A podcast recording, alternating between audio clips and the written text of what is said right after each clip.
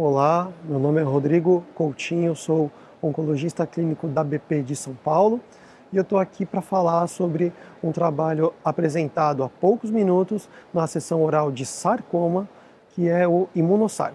Trata-se de um trabalho de fase 2, de braço único com 50 pacientes, uh, que, foi, uh, que foi feito para avaliar a combinação de sunitinib associado a nivolumab em paciente com uh, seis tipos diferentes histológicos de sarcomas de partes moles. Uh, nesse estudo, o endpoint primário era a sobrevida livre de progressão em seis meses. E uh, a taxa de sobrevida livre de progressão em seis meses desse grupo de pacientes foi de 50%, com uma mediana de 5,9 meses. A sobrevida global, que era endpoint secundário, foi de uh, a mediana não foi atingida e em seis meses a taxa de sobrevida global foi de 77%.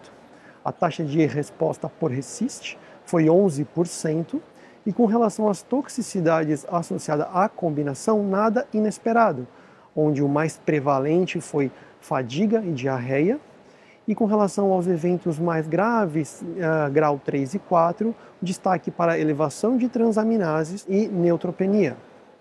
Os dados então apresentados, eles corroboram, eles fazem com que o trabalho seja positivo e eles corroboram para que a combinação de sunitinib e nivolumab seja então uh, estudada em coortes maiores de acordo com cada su subtipo histológico para avaliar e caracterizar melhor uh, o benefício da, da combinação em cada um desses subtipos. Acho que era isso que eu tinha para falar sobre esse trabalho. Muito obrigado.